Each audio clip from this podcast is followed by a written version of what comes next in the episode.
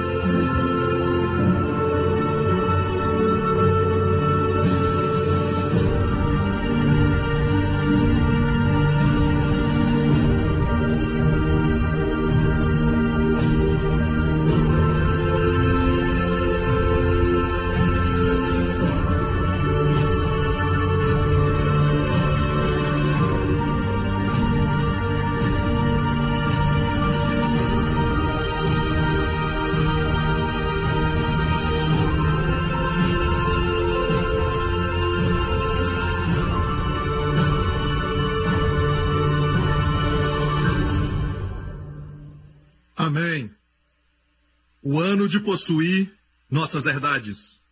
Glória a Deus. Você viu as uvas? Eu quero te dizer que eu vi fotos, e alguns de vocês sabem porque já mandei foto para vocês. Fotos de cachos de uvas. E digo a verdade, eles são deste tamanho. Cachos de uvas em Israel. E ainda crescem uvas em Israel. E nós já aprendemos que uvas representam alegria. Amém? Vinho também representa alegria, a alegria do Espírito. Deus está dizendo que os prazeres da sua terra, os prazeres do seu reino, os prazeres daquilo que ele tem para o seu povo, são grandes, maiores e excedem em muito os prazeres do Egito. E já aprendemos que naquele tempo eles não tinham muitas vinhas, não plantavam uvas no Egito. Eles tinham algumas, mas era difícil crescer uvas no Egito durante a época da Bíblia. E na verdade, quando estudaram os pictogramas do Egito e também os hieróglifos e os pictogramas, tinha desenhos de uvas, mas eram uvas bem pequenas. Ok? O que Deus quer dizer? Que as uvas da sua terra são tão boas, tão abundantes, certo? Era um cacho de uvas que era tão pesado que tinha que ser carregado por dois homens em uma madeira, uma vara. Isso quer dizer que os prazeres que Deus tem para o seu povo, alegria que Deus tem para o seu povo em seu reino, excedem muito mais os prazeres e alegrias deste mundo. Sabe que as alegrias deste mundo parecem trazer prazer no momento, mas na verdade trazem escravidão. Amém? Mas as alegrias do Senhor simplesmente aumentam, aumentam e aumentam. Amém? Os prazeres deste mundo são, na verdade, cópia daquilo que Deus tem para o seu povo, porque eles pegam o que é de Deus e pervertem, ou tentam fazer alguma coisa para acrescentar, mas o prazer original de Deus nunca traz efeito negativo, aleluia, mas acrescenta a glória. Mas os prazeres deste mundo sempre trazem prejuízo, sempre tem um lado negativo como consequência. São uvas pequenas, você não tem boas uvas no mundo. Amém. Mas as bênçãos de Deus são grandiosas. Amém. Glória a Deus. Só aí tem uma mensagem. Tempo de possuir nossas herdades. Amém. Ou seja, a terra é nossa. Deus disse: vocês possuirão a terra e todo lugar que pisar a planta dos vossos pés. Em outras palavras, onde você pisar será realmente, com toda certeza, seu. Amém? Passo a passo. E apesar de toda a terra ser nossa, Deus disse passo a passo: tome posse dela. Vai possuir sua herdade. Assim como essa pessoa da Indonésia. Espera aí, eu quero ler um outro testemunho. Este é de uma irmã do Canadá. Agora, é um testemunho de possuir a sua herdade na área de cura. Talvez uma pessoa aqui foi diagnosticada com algo que você nunca esperava acontecer, mas você experimentou isso, ou alguém da sua família experimentou. Você diz que jeito de começar o ano, mas eu tenho uma boa notícia. Certo? Sua recompensa, suas uvas são maiores do que aquilo que o diabo está tentando trazer. Essa senhora do Canadá disse: Meu marido foi diagnosticado com câncer no testículo duas vezes, nos dois lados, num período de seis meses. Ele fez uma cirurgia depois do primeiro diagnóstico, mas depois do segundo, decidimos que ele não ia fazer cirurgia e ver o que a palavra de Deus fala sobre cura. Encorajados por um ministério dedicado ao ensinamento sobre cura, começamos nossa jornada. Começamos a estudar, orar e fazer tudo o que precisávamos fazer, mas ainda o tumor continuou crescendo. Os doutores lavaram as suas mãos. Foi um momento muito doloroso, mas o poder tangível do Espírito Santo nos fortalecia, senão a pressão nos mataria. E nós não compartilhamos a gravidade da sua condição com ninguém. Eu comprei os materiais do pastor Joseph Prince de uma livraria de um centro de cura. Eu espero que não tenha nada a ver com a nova era. Os dois ensinamentos mais impactantes foram condenação mata e saúde e plenitude pela Santa Ceia. E por falar nisso, são duas das séries que mais vendem. Começamos a aplicar o sangue de Jesus na raiz daquela enfermidade. Meu marido começou a participar da Santa Ceia, vendo pela fé o tumor no corpo de Cristo e recebendo a provisão da cura. Tem muito mais a dizer, mas depois de três anos, meu marido confundiu os médicos. Aquele grande tumor do tamanho de uma grande laranja caiu do seu corpo. Desapareceu. Ele está curado. Jesus fez isso, glória a Deus, aleluia! Possuindo suas herdades. E todo o povo diga: Amém. Sabe, esta série, vocês sabem que eu não falo normalmente sobre as minhas séries de mensagens, mas esse é um momento raro de lua cheia. Mas eu estava no meu quarto e de repente eu vi isso com o seguinte título: É errado Deus me abençoar de novo e de novo você vai amar isso porque é um dos que mais vendem, na verdade tem uma parte no YouTube e é um dos mais vistos, certo? E é um estudo muito interessante porque algumas pessoas dizem: você já foi abençoado, já recebeu, Deus não vai te abençoar de novo, mas encontramos na história de Abraão, Isaac e Jacó que Deus os abençoou em outro lugar, Deus os abençoou novamente, Deus sempre os abençoando. Então, a resposta é sim. Não precisa comprar. São ensinamentos que vão edificar a sua fé, ok? Ensinamentos como Deus responde a oração egoísta, muito interessante. Alguns estão dizendo, não. Não seja egoísta. Por que eu preciso orar se Deus conhece minhas necessidades? Muito interessante. Por que preciso orar se Deus conhece todas as minhas necessidades? Bem, respondo aqui.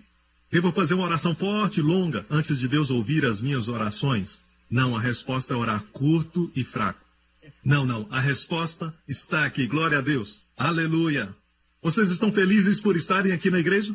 ouvindo a palavra de Deus no ano de possuir as nossas herdades em Cristo. Lembre-se que em Cádiz Barneia tudo mudou. Saíram do Egito e por dois anos andaram com Deus, mas por 38 anos peregrinaram no deserto. Mas nós conhecemos isso como 40 anos de teste, 40 anos de peregrinação. 40 anos debaixo da ira de Deus. O que aconteceu? O que que eles fizeram que Deus ficou tão irado com eles? O que Deus prometeu para eles em primeiro lugar? Deus prometeu para eles quando eles saíram da escravidão do Egito. Por falar nisso, Egito, o nome Egito em hebraico quer dizer estresse duplo, literalmente, Mitzraim.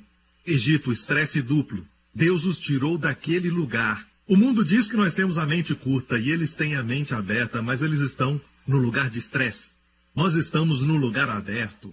Amém? Deus nos prometeu levar uma terra onde vamos viver em casas e cidades que não construímos. Vamos viver em casas cheias de coisas boas que não enchemos.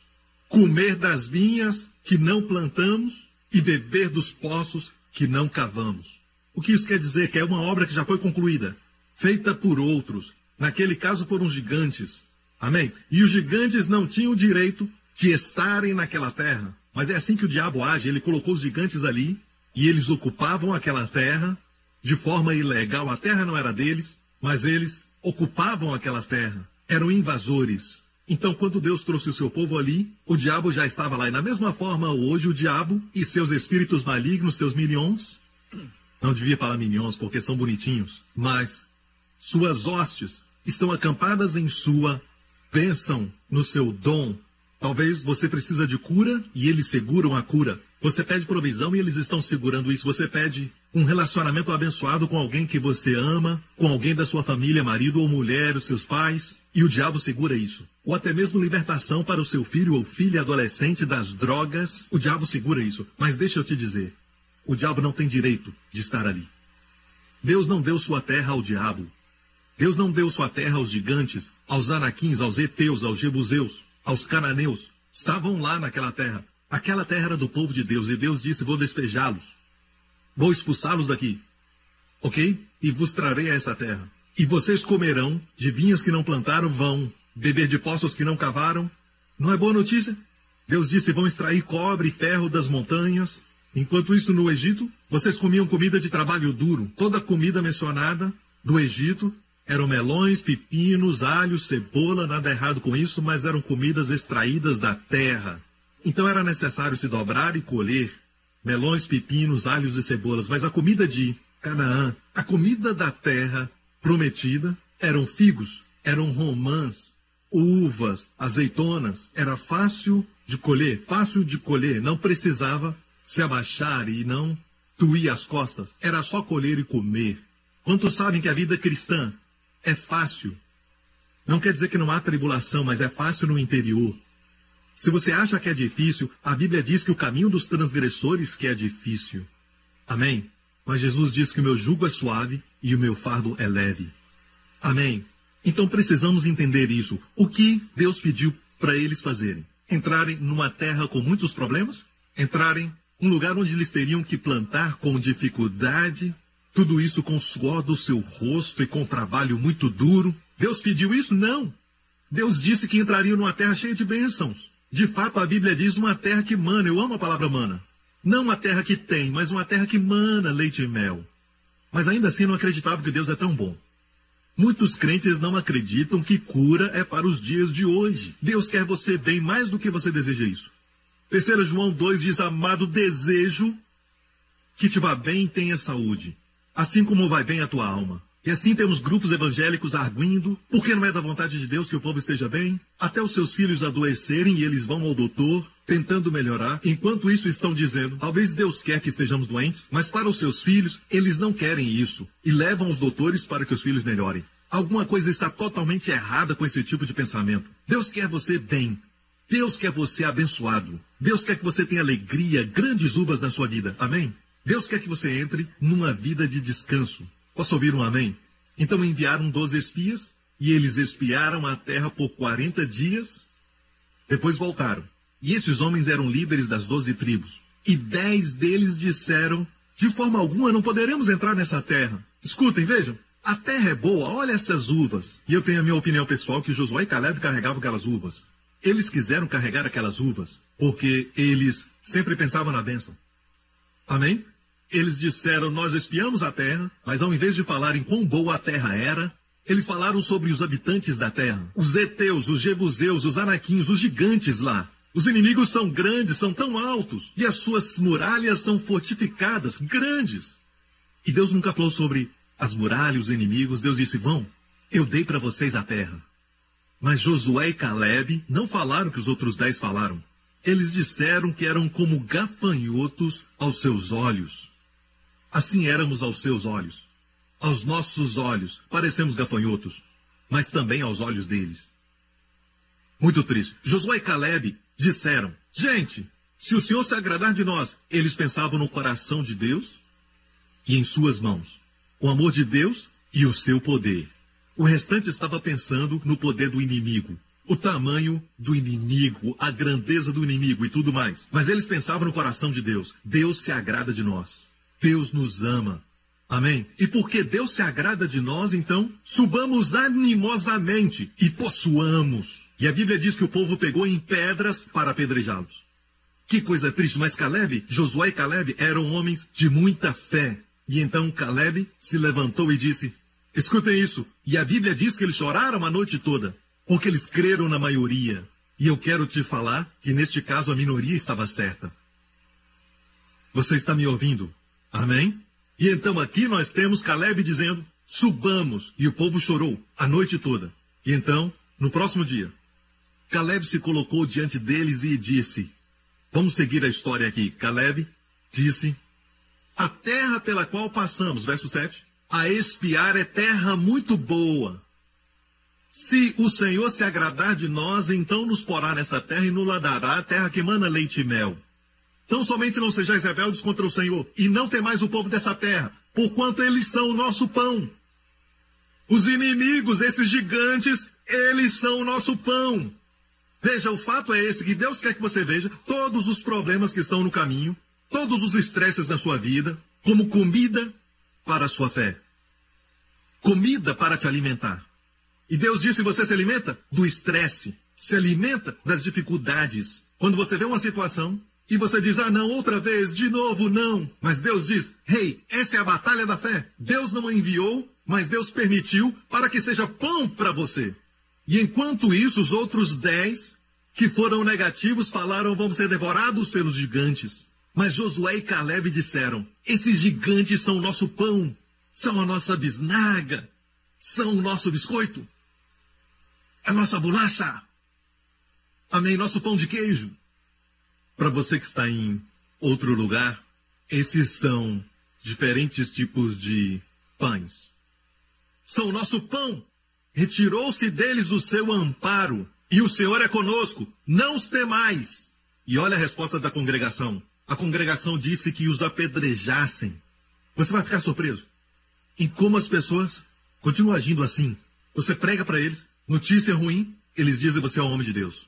Você diz para eles que Deus perdoou de todos os seus pecados, que não há nenhuma condenação em Cristo Jesus. Você diz que Deus os quer bem, que quer abençoá-los, e eles vão te apedrejar com e-mails, com Instagram, com mídia social. Não vão te apedrejar agora, certo? Com pedras como faziam antes. Hoje se escondem atrás de um teclado, de um computador, e usam esses meios para te atacar. Mas deixa eu falar isso. Josué e Caleb agradaram ao Senhor. E foram os únicos a entrarem na terra. E isso foi o que Deus disse sobre o povo.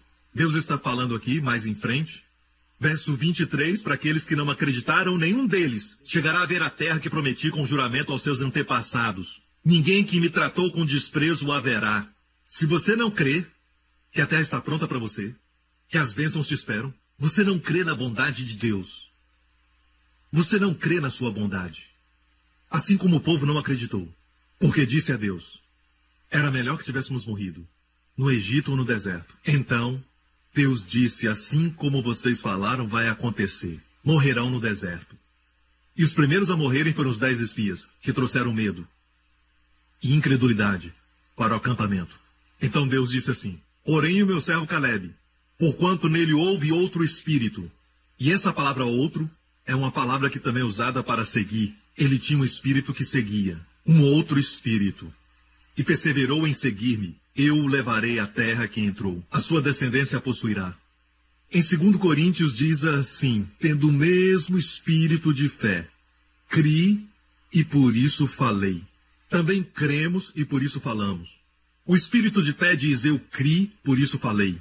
Não eu vi, por isso falei. Não, eu criei antes de ver, por isso falei. Você me ouve? É um outro espírito. Deus olhou para eles e viu Caleb e disse: Este homem, Caleb, eu o levarei à terra porque tem outro espírito.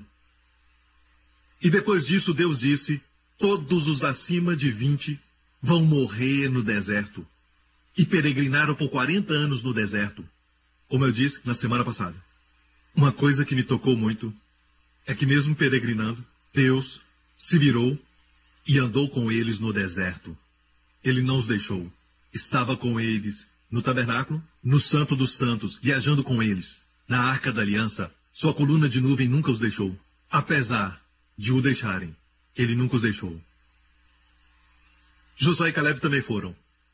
Às vezes, como líderes, sofremos com o nível de crescimento do povo, mas amamos o povo. E Josué e Caleb foram com eles. E até que os de 20 anos para cima envelheceram. Mas não foi por causa da idade, mas sim pelo juízo. Um por um morreram no deserto durante os 40 anos. Até que Josué e Caleb trouxeram a nova geração. Amém? Até a terra da promessa. Amém. Agora entram na terra da promessa, depois de sete anos, por 38 anos, peregrinaram. Então, 38 anos, desde Cades Barneia. Mais sete anos aqui são 45. Certo? Depois de sete anos que entraram na terra da promessa, e agora Caleb tinha 85 anos. Ele tinha apenas 40 quando ele foi enviado como espia em Cades Barneia, onde essa história aconteceu. Agora ele tem 85 anos e ele está na terra da promessa com Josué, os únicos dois daquela geração. A propósito, ainda tinham áreas que tinham que possuir, herdades para possuir. Certo? Ainda haviam inimigos na terra, depois de sete anos. E assim Caleb disse a Josué: Josué 14, 40 anos tinha eu quando Moisés, servo do Senhor, me enviou de Cádiz Barneia a espiar a terra. E eu lhe trouxe resposta como sentia no meu coração. Mas meus irmãos que subiram comigo fizeram derreter o coração do povo. Eu, porém, perseverei em seguir ao Senhor meu Deus. Então Moisés naquele dia jurou, dizendo: Certamente a terra que pisou teu pé será tua e de teus filhos em herança, pois perseveraste em seguir ao Senhor meu Deus. E agora, eis que o Senhor me conservou em vida, como disse, 45 anos. Então, ele tinha 40 anos, mais 45, agora tem 85. Desde que o Senhor falou estas palavras a Moisés, andando Israel ainda no deserto, e agora, eis que hoje tenho 85 anos, Caleb disse. E ainda, hoje estou tão forte como no dia em que Moisés me enviou. Qual era a minha força então? Tal é agora a minha força, tanto para a guerra como para sair e entrar. Ele disse: Eu sou tão forte, saiba. Ele era um homem de Deus, não estava mentindo. Eles já tinham recebido os dez mandamentos: Não mentirás. Com Moisés, era um homem de Deus. Ele disse: Eu estou tão forte hoje, aos 85, como quando tinha 40 anos, tal é a minha força. Este homem parou de envelhecer, porque ele creu em Deus. Em algum lugar, no deserto, ou em Cádiz Barneia, no momento que ele creu em Deus, ele parou de envelhecer como os demais. Certo? Porque os demais serão julgados e você está indo com eles por amor a eles. E eu vou te fazer possuir a terra como se tivesse 40 anos, mesmo tendo 85 anos. Para que Deus possa te dar a terra, vai te manter jovem. Estou tão forte. E você pensa que é força espiritual? Não! Assim está minha força para a guerra. E só para provar isso, havia uma montanha chamada Hebron. E muitos de vocês que já estiveram na caverna de Abraão em Macpela, e é uma área que você tem que ir com segurança e tudo mais, porque não é uma viagem normal. Não recomendamos as pessoas irem lá porque está em uma área muito perigosa agora. Já estive lá algumas vezes e lá tem uma montanha onde gigantes viviam. E isso foi o que Caleb, um homem de 85 anos, disse para Josué. Agora, pois, dá-me este monte, de que o Senhor falou aquele dia, pois tu ouviste que estavam ali os anaquins, e grandes e fortes cidades. Porventura o Senhor será comigo para os expulsar, como o Senhor disse. Josué o abençoou e deu Hebron a Caleb. Próximo verso. Portanto, Hebron ficou sendo a herança de Caleb, porquanto perseveraram em seguir ao Senhor Deus de Israel. O nome de Hebron era Kiriat Arba, porque Arba foi o maior homem entre os anaquins. Os anaquins eram os gigantes que eles temiam, muitos anos antes, certo? O maior deles vivia naquela montanha. E sabe quem acabou com ele? Um homem de 85 anos. Aleluia, certo? Voltemos à ordem de Deus para Caleb. Voltamos? 45 anos, tinha um outro espírito. Olha o coração de Deus, porém o meu servo Caleb, porquanto nele houve outro espírito. Eu queria que Deus olhasse agora para alguns de vocês aqui e pudesse dizer: Joana tem um outro espírito diferente dos colegas. Loris tem um outro espírito diferente dos pastores. Amém. Eu queria que Deus pudesse olhar e dizer: olha, olha, olha aquele homem, o Gabriel. Olha o pastor Gabriel lá embaixo. Olha ele. Olha o seu espírito. Olha o que ele está dizendo. Agora mesmo ele está passando por uma luta. E ele ainda pensa bem sobre mim. Ele crê que essa luta é temporária. De fato, ele se alimenta dessa luta. Ele disse essa luta é comida para ele. Mais comida, mais forte. Obviamente, Caleb se alimentou de muitos gigantes. Amém? Amém? Ele se alimentou com as dificuldades, ele se fortaleceu com elas. Ficou mais forte, glória a Deus. E Deus disse: Olha para ele, olha para ele. Ei, vem aqui, vem aqui. Gabriel, o arcanjo vem aqui e olha o Gabriel lá na igreja New Creation. O que você acha? Por favor, pega alguns músculos do Lawrence e dê para ele. Vamos lá. Amém? Amém. Pega a boa aparência do pastor Kito e coloca no rosto dele. Vamos lá. Vamos lá. Dê a ele todas as bênçãos, todas as provisões. Vamos lá. Eu amo seu espírito. Eu amo seu espírito. E todos os anjos dizem que espírito. Olha para ele, ele tem um outro espírito. Que bom. O mundo está cheio de negativismo. Ele tem um outro espírito. É o espírito da fé. Mas não pense que as pessoas vão se agradar quando você fala de fé. A congregação queria apedrejá-los. Certo? Lendo cuidadosamente, você lê o verso e diz eles queriam apedrejá-los. E isso foi o que Deus fez, a sua glória apareceu. E ele disse: Olha para o meu servo Caleb, ele tem um outro espírito. Será que Deus, olhando para essa igreja, olhando para a igreja Grace Revolution em Dallas, será que vai encontrar alguém passando por todo mundo que esteja pensando, peregrinando, pensando, peregrinando? Será que Deus vai fazer? Não sei, talvez ele vai. Eu sei que Deus é bom, mas não sei a respeito de mim. Eu sei que ele ama o pastor Lawrence, mas eu não sou o pastor Lawrence. Pastor Lawrence é tão bonito, eu não sou tão bonito. Ele tem músculos, eu não tenho nenhum. Essas pessoas ficam pensando, pensando e peregrinando no deserto. Não, meu amigo. Você deve pensar bem sobre Deus. A fé nos faz pensar coisas boas sobre Deus. Quando Deus nos pede para fazer algo, é sempre para o nosso bem. Você entende? Pense nisso. Escute, Deus não está pedindo para você fazer algo para enriquecê-lo. Ele já é rico sem você. É para o seu bem. E eu não estou falando de riquezas materiais, mas eu estou falando de riqueza no espírito.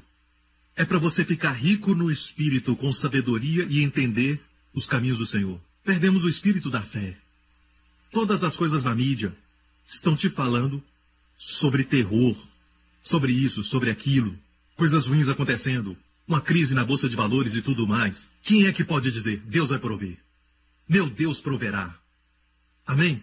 Deus ama isso e vai dizer, olha isso, olha aquele homem, olha aquela mulher. Vamos lá, mandem a resposta, anjos. Deus ama isso. Não, não, pastor Perencio, hoje em dia, sabe, na idade de 45 já estamos cansados. Sabe, pastor, qual a desculpa que você tem?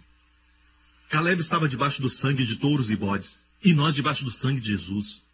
Eles estavam sob a lei, e nós sob a graça. Certo? Qual desculpa você tem? Mas, pastor, o senhor sabe que temos terroristas hoje em dia. E o que falar dos gigantes, hein? Eles eram tão grandes, tão altos. Deixe-me falar algo sobre os terroristas que eles temiam. Muitos anos depois de Cades Barneia, antes de Josué entrar na terra da promessa, enviou dois espias. E eles se esconderam na casa de uma prostituta chamada Raabe. E Raabe disse, em essência, ela não falou exatamente assim, mas ela, em essência, disse isso. Nós ouvimos como o Senhor secou o mar vermelho. Isso tinha sido 40 anos atrás. E quando nós ouvimos, todos os habitantes, até mesmo os gigantes, todos nós estremecemos. Israel se estremecia diante dos inimigos que se estremeceram diante deles. Lembre-se sempre disso. Seus inimigos e dificuldades parecem grandes no natural, mas comparados a Deus, são pequenos. Posso ouvir um amém? Amém? O nosso Deus é o doador da vida. O nosso Deus é um Deus da ressurreição. Mesmo estando morto, ele ressuscita. Eu estava nos Estados Unidos uns meses atrás e no meu quarto de hotel, Deus me deu uma revelação que compartilhei com os pastores, inclusive o pastor Lawrence. Esta revelação, você sabe sobre as dez pragas no Egito, certo? Através de Moisés, porque Faraó recusou deixar o povo ir. A primeira praga foi transformar o rio Nilo em sangue, certo? O interessante é isso. A Bíblia diz quando Moisés, com a vara de Deus, transformou a água em sangue. Os mágicos de Faraó também mostraram a Faraó. Nós também podemos fazer isso, transformar água em sangue. E isso foi um problema. E depois, a próxima praga foi essa. Moisés trouxe uma praga que tirou todas as rãs de dentro do rio para dentro das suas casas, seus palácios, seus armários, suas camas, e rãs para todo lado. Rabbit, rabbit, rabbit, rabbit, rabbit, rabbit. Amém. No pescoço, ah, rabbit. No chapéu de faraó, rabbit. Todo lugar, rabbit. A mulher abrindo o armário, rabbit, rabbit, rabbit, rabbit, rabbit, rabbit. Agora os chineses iam celebrar. Tinha rãs em todo lugar. Era um problema horrível, a Bíblia diz que cheirava mal. E escutem, sabe o que os mágicos falaram a Faraó? Os mágicos de Faraó? As pessoas do ocultismo? Os magos e feiticeiros, sabe o que disseram? Podemos fazer o mesmo. E então eles, da mesma forma, fizeram os seus encantamentos, e rãs também saíram do rio Nilo. E disseram: Isso não é difícil. E também foi um problema. Ok? Certo. Então eles conseguiram duplicar a primeira praga e também a segunda. Mas a terceira foi a praga dos piolhos. Imaginem isso. Piolhos que sugavam sangue. E eles são tão pequenos. Alguns nem dá para ver. Toda vez que falo sobre isso, as pessoas começam a coçar a cabeça, não sei porquê. Certo?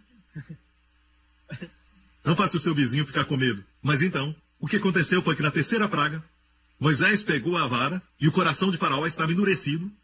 E Moisés trouxe a terceira praga, pegou a vara e bateu no chão. E sabe quão poerento o Egito é? É poeira em todo lugar. E todo aquele pó se transformou em piolho. Tinha piolho nos animais, piolho nos homens, nas mulheres, do pobre ao príncipe, todos eles tinham piolho, piolho que sugava seu sangue. E isso é muito interessante. Mas eu esqueci de falar algo. Sabe como eles se livraram das rãs? Faraó pediu para que Moisés fosse ao palácio. Ele disse, por favor, dá um jeito nessas rãs. Deixe o meu povo ir. Tá bom, mas me livra dessas rãs. E Moisés fez essa pergunta a Faraó: Quando você quer que as rãs vão embora? Sabe o que Faraó disse? Ele disse amanhã. Leia sua Bíblia. É uma loucura, deixa eu te dizer. Faraó disse amanhã: Mais uma noite com as rãs, por favor. Quando você quer que elas vão embora? amanhã. Me dê mais uma noite. Mais uma noite não está lá, ele só disse amanhã. É a sabedoria do mundo. Bem, agora é a terceira praga, piolhos, certo? Toda poeira. Ou seja, pensando bem, poeira virou piolho. E tinha poeira em todo lugar. Essa é a parte onde a linha divisória acontece. Esse foi o momento da distinção. Porque os mágicos de Faraó disseram não podemos fazer isso. Este é o dedo de Deus. Foi o que disseram. Este é o dedo de Deus. Perguntei ao Senhor, por que esta terceira praga foi a linha divisória? Até os mágicos disseram, este é o dedo de Deus. O que é tão especial nisso? E Deus falou comigo assim: o diabo não pode produzir vida. As duas primeiras não eram vida. As ãs só saíram do rio. Mas essa foi vida da poeira. Somente Deus pode transformar o pó em vida. Mas, no natural, a vida degenera em poeira.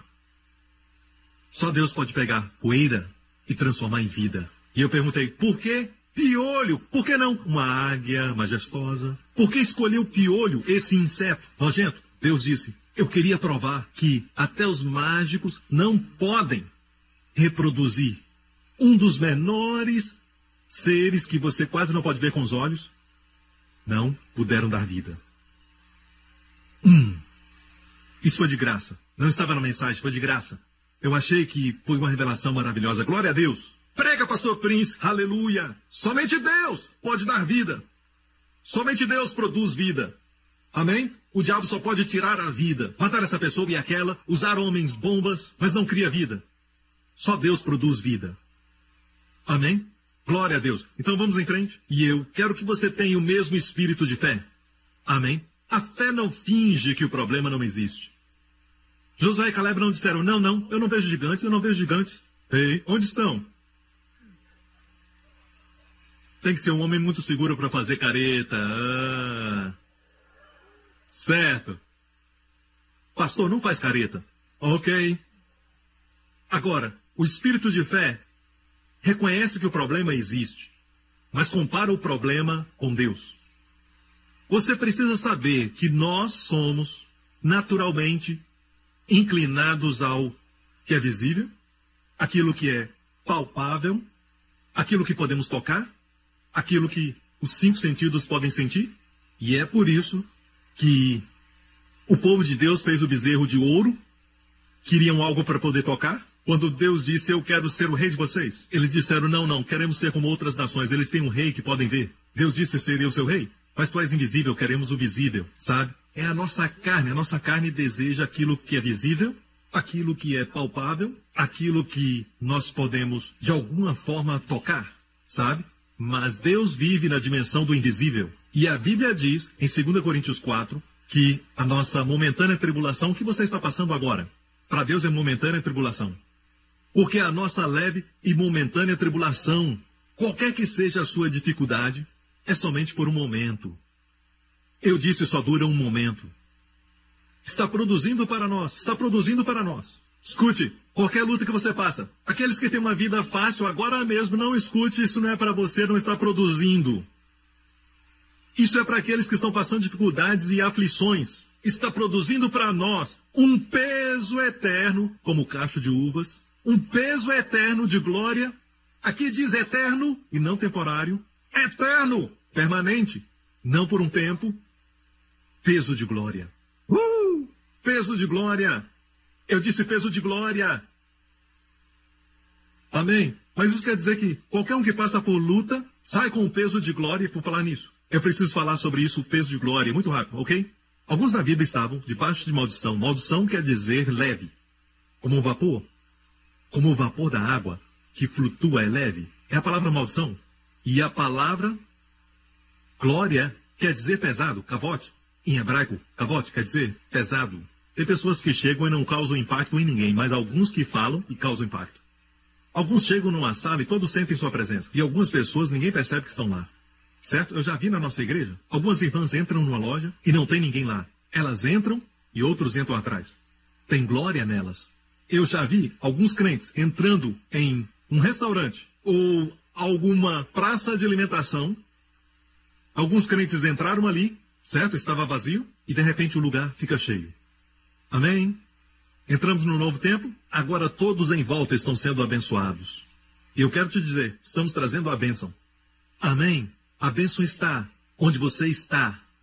Então, até sua tribulação está produzindo para você um peso eterno de glória muito excelente.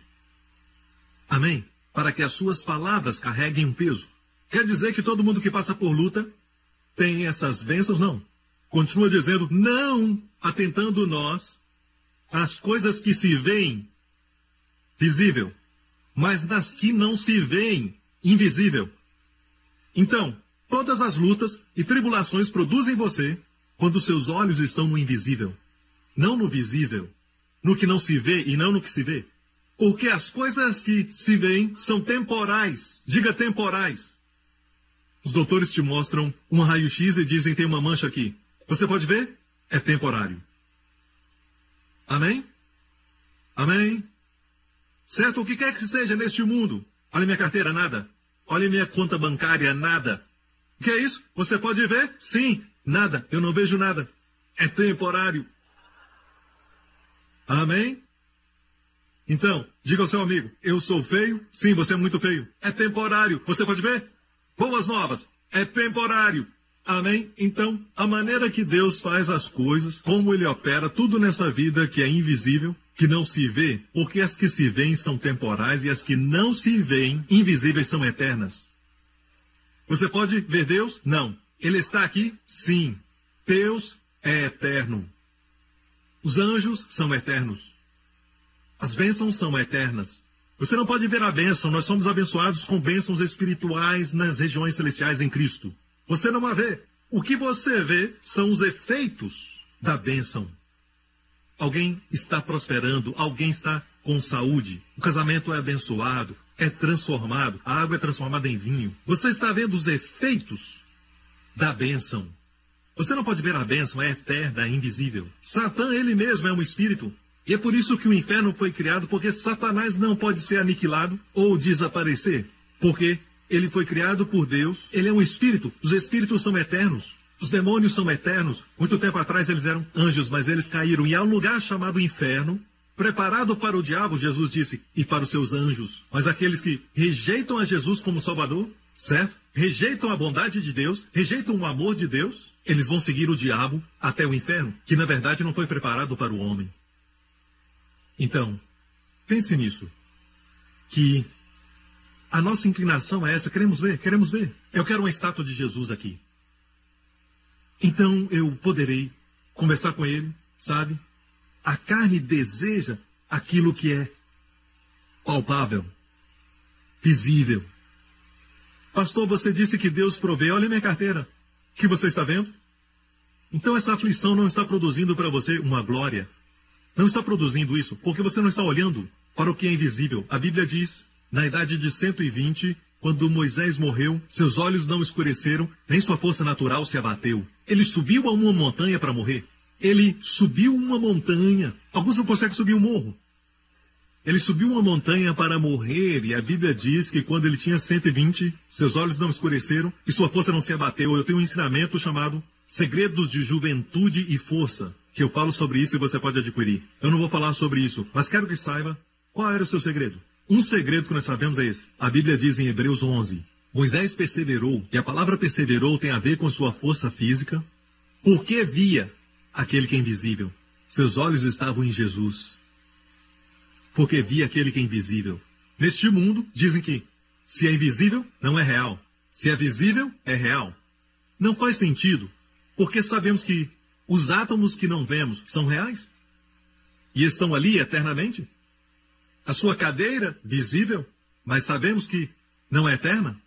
Tudo o que vemos não é. Então, temos que deixar este pensamento onde dependemos de tudo o que vemos, que tocamos, que apalpamos e entrarmos na dimensão do invisível e aprendemos a viver ali, porque é o nosso verdadeiro lar.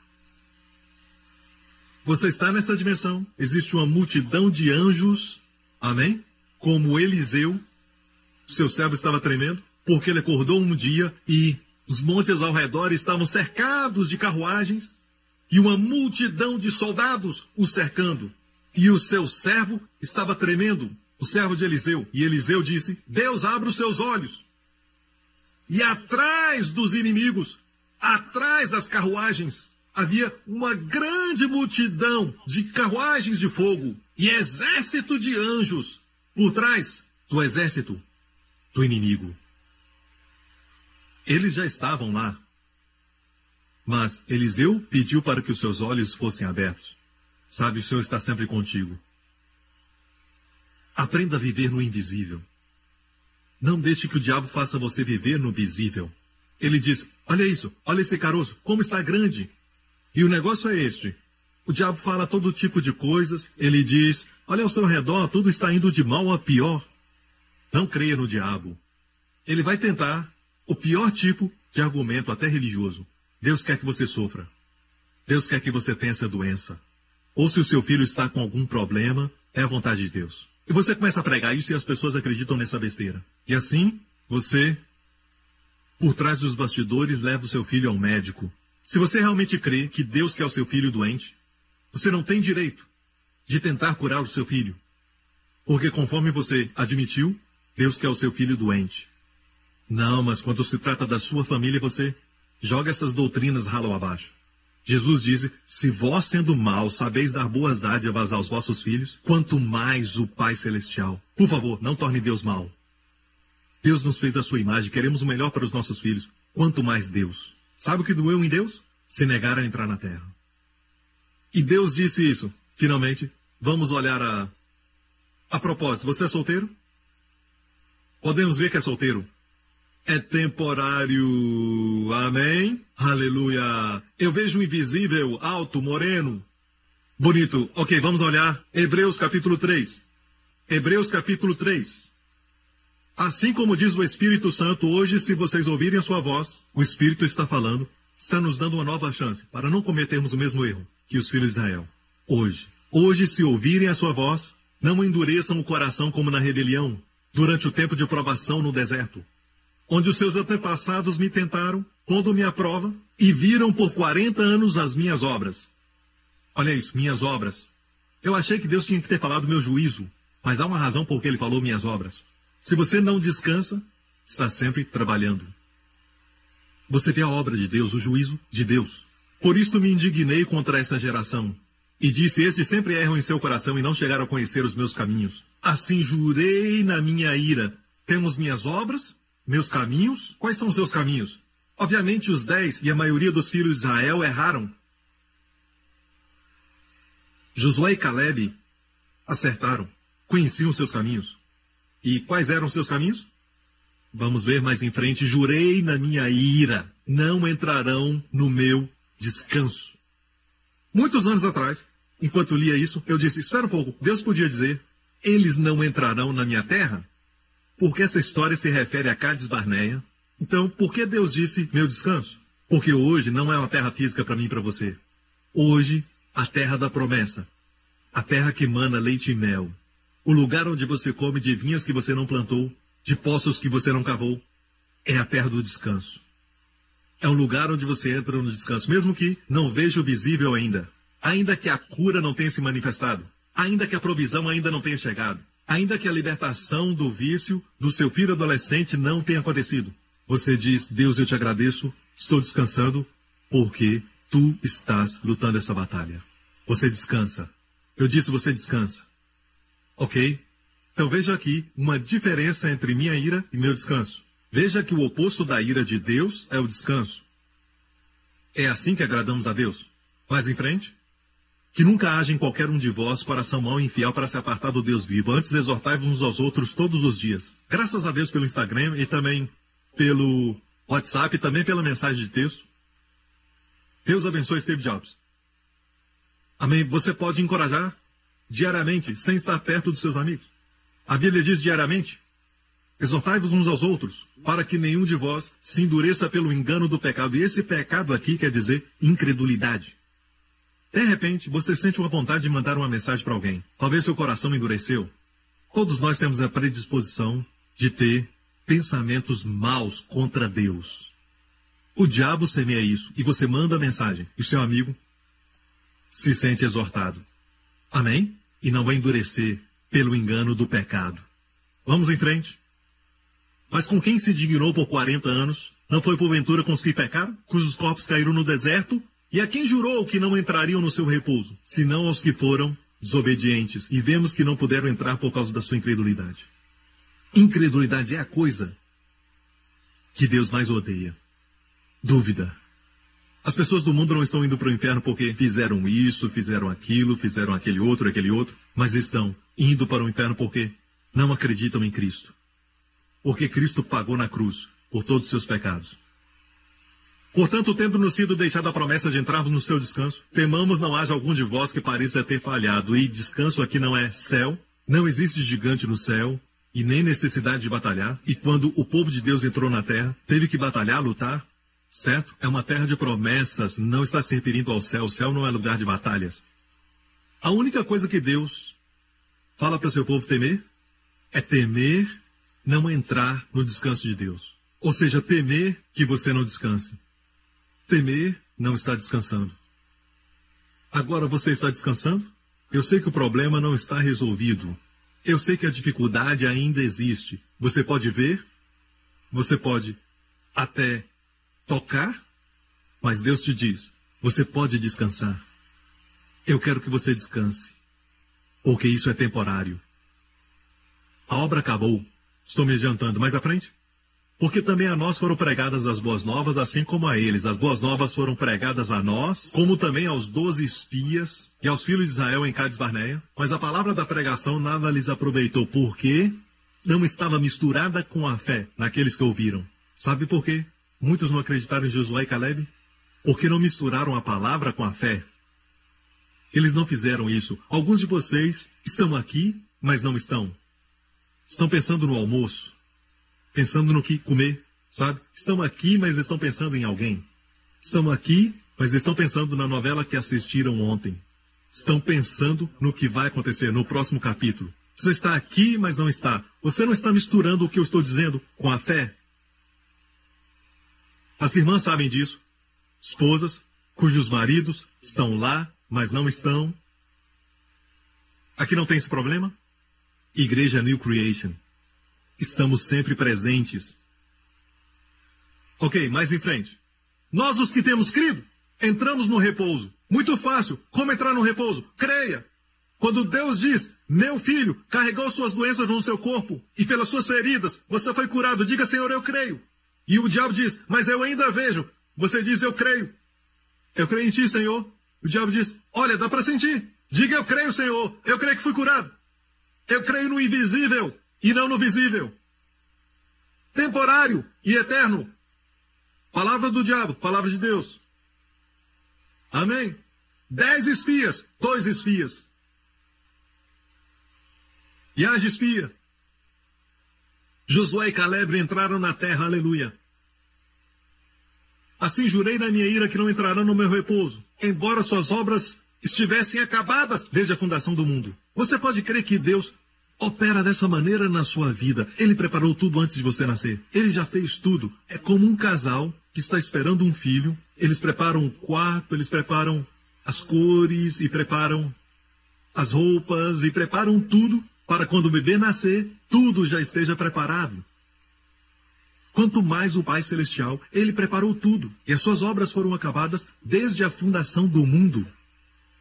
Como Deus pode fazer isso, pastor? É por isso que ele é Deus e você não é. Mas, pastor, como é que Deus tem tempo para tudo isso? Deus fez o tempo. Deus não toma tempo. Deus dá tempo. Nós tomamos tempo. Deus dá tempo. Deus não toma tempo de ninguém, igreja. Deus vive fora do tempo. Ele conhece o fim desde o começo. Ele já preparou tudo para você e quando você escuta ele, sua vida vai ser fácil. Não digo que não vai haver tribulação, dificuldades, mas Jesus disse: meu jugo é suave, vai ser suave por dentro. O caminho dos ímpios é difícil. Amém? Eu vou te dar agora uma chave. Certo? É a palavra em hebraico Lahem. Você encontra isso em Beit Lehem, Belém. E Beit nós aprendemos é uma casa. Betesda, casa de misericórdia. Amém? Beit Lehem. Beit Lehem. Lehem é pão, casa do pão. Jesus, o pão da vida, nasceu na casa do pão. Amém? Lahem se escreve assim. Lahem pode significar pão ou alimentar. Mas Lahem também quer dizer luta, batalhar, guerra. Se escreve da mesma maneira, Lamed, Het, Mem. Mesma escrita, a única diferença é a pontuação. Eles colocam os pontos em diferentes lugares. Um é Lehem, o outro é Lahem. Lehem é pão ou alimentar. Lahem é lutar, mas também alimentar. Então por que Deus colocou alimentar, pão e lutar como a mesma palavra? Por quê? Escreve em algum lugar: quando se alimenta, você luta. Se alimentar é lutar contra o inimigo. Mas não lutamos lutando, lutamos comendo. Comemos a palavra de Deus e o inimigo é derrotado. É o que vocês estão fazendo na igreja agora, irmãos. Vocês estão comendo. E depois que você come, volta para casa e encontra o inimigo derrotado. Quando você voltar para sua casa, aleluia, Deus já resolveu o seu problema. Você tirou um tempo para estar na casa de Deus, para estar com o Senhor. E enquanto você se alimenta, Deus está lutando por você. E é por isso que no Salmo 23 diz: O Senhor é o meu pastor e nada me faltará. E diz no final: Preparas uma mesa perante mim, na presença dos meus inimigos. É um banquete, aleluia. Perceba? Não é na ausência dos inimigos. Preparas uma mesa perante mim na presença. Mesmo que os sintomas estejam no seu corpo, alimente-se. Mesmo que a dificuldade ainda exista, alimente-se. Mesmo com um vício, alimente-se.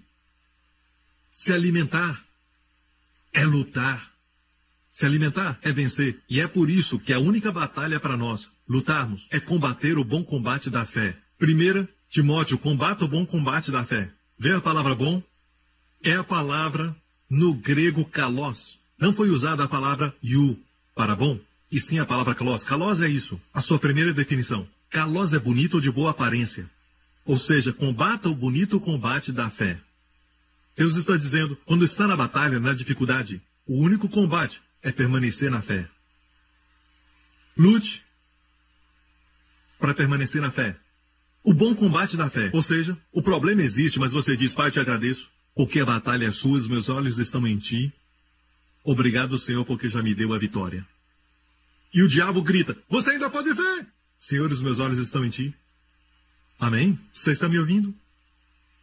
Esse é o combate. É um bonito combate. E Deus falou que é bonito porque você vai vencer. Deus ama isso. Sempre que usamos a fé, Deus ama.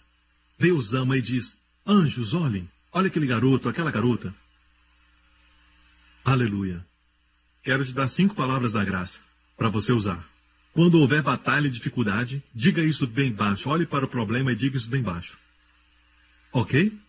Antes de falar isso, quero compartilhar uma história muito famosa que aconteceu em Israel, ainda existe um lugar, um vale, e você pode imaginar porque o vale não mudou nada, certo? A sua topografia não mudou. 1 Samuel 17. Quando o filisteu olhou e viu a Davi, Golias estava ali desafiando o povo de Israel para lutar com ele por 40 dias. Ele desafiou os soldados, ninguém quis lutar com ele. Um homem de 3 metros. Alguns dizem até três e meio, não sabemos, mas era um gigante. E ele era um guerreiro. E naqueles dias, os soldados eram, sabe, cheios de marcas nos seus rostos. Então ele desprezou a Davi, porque quando viu a Davi, viu que ele era mancebo, ruivo e de gentil aspecto. Não podia ser bonito no exército. Tinha que ter cicatrizes no rosto e marcas. E quando ele viu a Davi, era como o pastor Lawrence. Esse garoto não é um soldado. Eu não sei o que ele é, mas Digo obrigado. Sabe que eu vivo pela fé, estou falando pela fé? É tudo pela fé, irmão. Não sou movido pelo visível. Não, eu amo o pastor Lawrence. Ele é um rapaz muito bonito, glória a Deus. Ele viu a Davi. Olha para a mulher linda do lado dele, a esposa dele. Então, chega de falar dele. Mancebo, ruivo e de gentil aspecto. Quero falar aos jovens aqui Jovens me ouçam, eu já estudei a Bíblia toda e quero falar algo. A Bíblia é cheia disso. Se Deus quer nos desencorajar e não quer que creiamos nisso, por que então, quando se trata de Davi e também José e até Absalão e o povo de Deus, a Bíblia diz que eram de boa aparência? E quando fala das mulheres, Rebeca, Raquel, sempre diz que eram de boa aparência. Se não eram de boa aparência, se tornaram assim. Amém? O que Deus está dizendo é isso. E já vi na nossa igreja, eu já vi pessoas quando chegaram, não eram de boa aparência, mas com o passar do tempo ficaram bonitos. Amém? Então, uma das verdades que você precisa possuir este ano, certo? É desse tipo, amém? O povo de Deus é de boa aparência, não como um filisteu, glória a Deus. Você vai entrar aqui como um filisteu, mas vai sair como um Davi, glória a Deus. E Davi era apenas um mancebo, mancebo, ruivo e de boa aparência. E o filisteu disse a Davi: Sou eu um cão para tu vires a mim com paus? E o filisteu pelos seus deuses amaldiçoou a Davi. Disse mais o filisteu a Davi, vem a mim e eu darei a tua carne às aves do céu e às bestas do campo. Davi, porém, lhe respondeu, tu vens a mim com espada visível, com lança visível e com escudo visível. Hoje diríamos mísseis, bombas, granadas. Mas eu venho a ti em nome do Senhor dos Exércitos, Deus invisível e eterno, o Deus de Israel, a quem tens afrontado. Próximo. Hoje mesmo o Senhor te entregará na minha mão, ferir-te-ei e tirar-te-ei a cabeça. Os cadáveres do arraial dos filisteus darei hoje mesmo às aves do céu e às feras da terra, para que toda a terra saiba que há Deus em Israel. Próximo. Para que toda essa assembleia saiba que o Senhor salva, não com o que é visível, com espada e lança. Pois do Senhor é a batalha. Ele vos entregará nas nossas mãos. Agora mesmo, memorize isso, aprenda a dizer isso quando você estiver passando por dificuldades, aprenda a dizer isso. A batalha é do Senhor, não é minha. Não é minha. Amém? Amém. Você me ouve? Mas, pastor, a minha filha está andando com más companhias. Você acha que a batalha é sua, mas não é. Não toque nisso. A batalha é do Senhor. É como o dízimo. O dízimo é do Senhor, não toque. Pertence a Ele. Do mesmo modo, a batalha não é sua, não toque. Amém. O seu braço não é tão forte. A sua visão não é tão boa. Amém. Deus é muito mais forte, muito maior. Deus te ama muito mais do que você ama a si mesmo e ama a sua filha muito mais do que você. Deus diz: não toque, a batalha é minha. A batalha é do Senhor. Mas, pastor, Davi ainda foi à luta. Mas como ele foi? Com uma armadura? Não, vestido como um pastor. Com espada? Não, com a funda. E ele acreditava: a batalha não é minha. A batalha é do Senhor. Então olhe para os seus problemas. E o diabo diz: O que você vai fazer agora? Diga: a batalha não é minha, é do Senhor. Senhor, a batalha é sua. Senhor, a batalha é sua. Esta é a sua batalha. Durante o ano, Senhor, a batalha é tua. Talvez não seja tão rápida quanto a vitória de Davi, mas o Senhor ouve o que você está dizendo. E o Senhor ama isso. Seu braço é mais forte que o seu. Senhor, a batalha é tua. A batalha é do Senhor. Cinco palavras da graça este ano. Amém?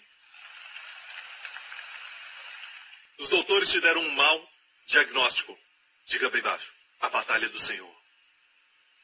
O bom combate da fé. Você não luta lutando. Você não luta lutando. É a melhor luta. O diabo diz: há um lugar chamado cura e você não está lá. Há um lugar chamado cura. Veja, você tem que fazer o melhor para chegar lá. E sabe, ele vai dizer para você: você deve ser muito obediente para chegar lá. Deve ser santo demais para chegar lá. Deve ser muito bom para chegar lá e você nunca chega. Mas essa não é a verdade. A verdade é: você já está lá. Você está curado e o diabo está tentando tirar sua cura. E você diz: não, isso é uma mentira. Não, Senhor, a batalha é sua. Eu já fui curado, a batalha é do Senhor. Eu já fui curado, essa batalha é tua, eu já fui curado. É muito mais fácil saber que você está num prédio quando você já está no prédio. Você me ouve? Você já está curado. Não está tentando ser curado. O diabo está tentando tirar sua cura. Não é você tentando obter a cura. Não. É o diabo tentando tirar sua cura. Desmascarar o diabo é combater o bom combate da fé. Pode demorar. Não disse que vai ser fácil. E é por isso que a Bíblia é comida da fé para todos nós. Posso ouvir um amém? E por falar nisso, o que aconteceu com o gigante? Foi um grande boom! Acabou. Certo, somente uma pedra, porque a batalha do Senhor. Quem você acha que fez Davi acertar a testa? O Senhor. O gigante caiu, a Bíblia diz. Davi arrancou a sua cabeça, a levantou. É interessante que ele levou a cabeça para Jerusalém. Vale de Elá, bem distante de Jerusalém, porque ele levou a cabeça para lá. Existe uma tradição rabínica, só uma tradição, que diz que a cabeça de Golias foi enterrada no lugar que é chamado Golgolias. E mais para frente aconteceu a mudança do nome Golgolias, o Monte de Golias, para Golgotá, onde o filho de Davi, Jesus Cristo, derrotou um Golias maior e esmagou sua cabeça na cruz, carregou os nossos pecados e clamou: Está consumado.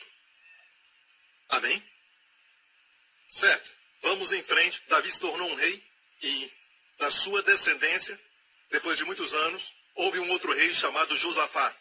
E o rei Josafá estava cercado, vamos ver o verso daqui a pouco, ele estava cercado pelos inimigos, cerca de quatro, cinco inimigos, e eles o cercavam, e a Bíblia diz que uma grande multidão veio contra ele. Eu amo a sua oração. Quando tiver tempo, leia isso. Está em 1 Crônicas 20, para uma visão 2020.